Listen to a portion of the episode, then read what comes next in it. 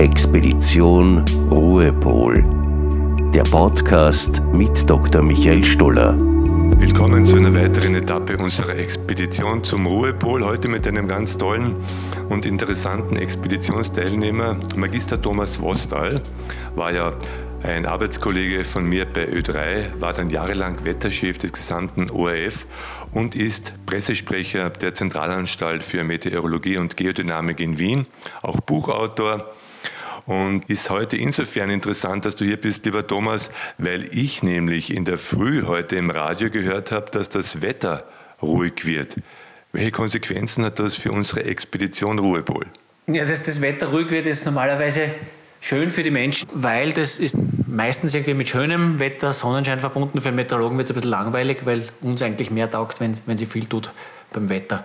Kann man das Wetter eigentlich per se ruhig machen? In Dubai beispielsweise wird ja das Wetter dahingehend manipuliert, indem man mit Elektrizität die Wolken zum Abregnen bringt.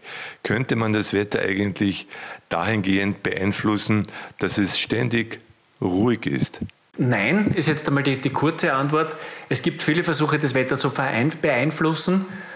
Ob das jetzt China war, die vor der Eröffnung der Olympischen Spiele versucht haben, die Wolken zu impfen, dass es abregnet, ob das die Hagelflieger in Österreich sind. Es ist im kleinen Rahmen zum Teil möglich, im großen nicht. Die Energiewerte, die bei der, beim Wetter im Umfeld sind, sind so groß und so unüberschaubar für den Menschen, dass das zu beeinflussen nahezu nicht möglich ist, es ruhig zu kriegen. Zum Glück, würde ich jetzt einmal sagen. Wetter hat ja immer einen Einfluss auf das psychische Wohlbefinden der Menschen. Nicht? Man freut sich beispielsweise über einen schönen Sonnenaufgang, man hat Angst vor einem Gewitter, man spürt den Wind auf der Haut oder Kinder beispielsweise verbringen Stunden damit, bei Schneefall aus dem Fenster zu schauen. Andererseits kann der Nebel auch Menschen bedrücken, wird diese emotionale Komponente, diese emotionale Bandbreite, die das Wetter auslöst, in der Meteorologie eigentlich berücksichtigt. Es gibt den ganzen Bereich der, der Wetterfühligkeit, wo man dann wirklich schaut, wie, wie reagieren die Leute auf den Menschen. Also prinzipiell ist die Meteorologie eine sehr rationale Naturwissenschaft, wo es für uns jetzt als Meteorologen, Meteorologinnen wirklich darum geht, diese unfassbare komplexe Situation physikalisch in die Zukunft zu rechnen und zu schauen, dass man das Wetter vorhersagt. Und es wirkt ja auf jeden anders. Das heißt, ich müsste ja eigentlich acht Millionen unterschiedliche Wetterprognosen dann in Österreich machen. Aber dieser Aspekt, weil, wie wir vorher gesagt haben, wir reden da über Stille und Wetter, man dachte, puh, was ist das eigentlich für ein Thema? Und im ersten Nachdenken bin ich eigentlich schon drauf gekommen, dass es dort zwei extreme Gegenpole gibt. Und das eine ist Schönheit und das zweite Gefahr. Also Stille ist beim Wetter, das kann die Nacht sein, wo es gerade frisch geschneit hat und, und der Schnee schluckt alles und ich habe ich hab so dieses wunderschöne Gefühl der Stille und das einzige Knirschen hört man irgendwie laut und das Knirschen ist durch die zerbrechenden Schneekristalle, wo man bis jetzt irgendwie nicht ganz klar ist, wie das irgendwie funktionieren soll, dass die so ein lautes Geräusch machen. Und das gleiche wunderschöne Gefühl im Schnee hat man, wenn man irgendwie in einen, in einen Tiefschneehang hineinquert und aus dieser wunderschönen Stille kann dann mit einem Schlag, wenn die Lawine abgeht, die große Gefahr werden. Also erstens sind es zwei ganz gegenteilige Sachen, Schönheit und, und Gefahr. Und beim Wetter kann sie auf das eine ins andere übergehen. Und es gibt ja auch die Gewitterjäger, die Stormchaser, die, wenn sie draußen sind, genau das suchen. Also die suchen ja nicht die Gefahr, dass sie sich in das Gewitter hinbegeben, sondern dieses unfassbar Schöne, wenn man in die Nähe von so einer Mega-Gewitterwolke kommt. Und das empfinde ich auch so, vielleicht auch Nicht-Meteorologen.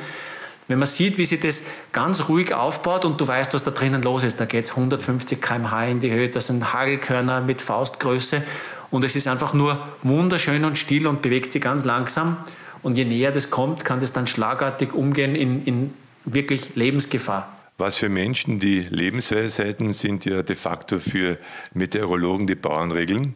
Da hast du dich ja ausführlich damit beschäftigt. Du hast auch ein Buch darüber geschrieben, über diese Bauernregeln. Gibt es jetzt eigentlich Bauernregeln, die die Menschen beruhigen können? Der Grund, warum ich das Buch damals gemacht habe, ist, weil ich mich über Bauernregeln nicht beruhigt habe, sondern aufgeregt habe. Weil entweder haben die Leute, die einen haben gesagt, stimmt immer und das ist besser als eure Prognose, oder die anderen haben gesagt, der völlige Schwachsinn. Und ich mir gedacht, das gibt es nicht, da muss irgendwo die Wahrheit in der Mitte sein. Und deswegen haben wir damals eben mit den Daten der Zentralanstalt für Meteorologie und Geodynamik 100 Bauernregeln für verschiedene Regionen in Österreich durchgetestet. wir haben keine gefunden, die beruhigt, aber mich hat es insofern beruhigt, als dass dass es einige Regeln gibt, die ganz gut funktionieren. Also was gut funktioniert, sind so, wie es um den Siebenschläfertag ist, also um den 27. Juni, so bleibt es noch sieben Wochen.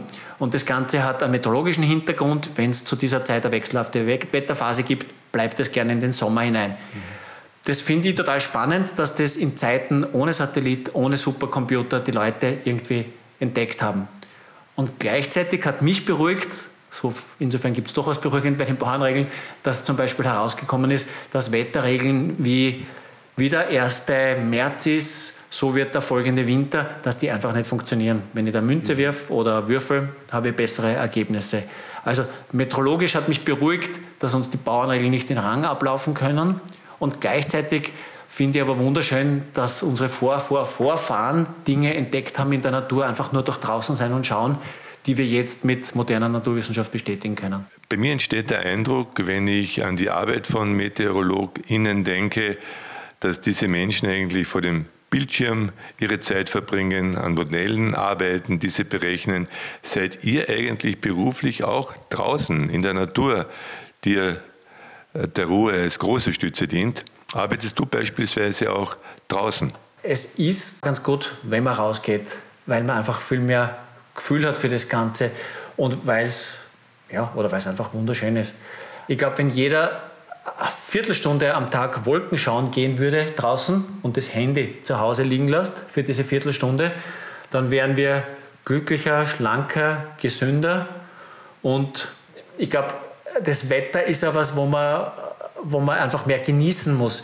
Wir leben das total oft, oder der, der Alpenvereinswetterdienst, der von der ZMG betrieben wird, es wird viel mehr Verantwortung abgegeben. Ich sehe auf meinem App, es geht gut am Wochenende, das heißt, ich kann jetzt dort und dort auf den Berg gehen. Und dann sagt der Meteorologe, naja, es wird wahrscheinlich schneien anfangen und es hat 80 km/h Wind. Ja, eh, also kann ich gehen. Also es ist Abgeben von, von Verantwortung. Ich mix mir nicht mehr die Zutaten selber und treffe eine Entscheidung, für die ich verantwortlich bin, sondern ich schiebe es irgendjemanden hin und der sagt, grün oder rot, geh oder geh nicht. Und ich glaube, wenn man mehr draußen ist, aber dann schaut, hilft einem das sehr wohl, um gesünder durch die Welt zu kommen und glücklicher, weil einfach es wunderschön ist, sie einfach einmal hinzulegen und die Zeit zu nehmen, wie langsam sich so eine Wolke entwickelt. Zeitraffer im Kopf selber zu machen. Expedition Ruhepol. Der Podcast mit Dr. Michael Stoller.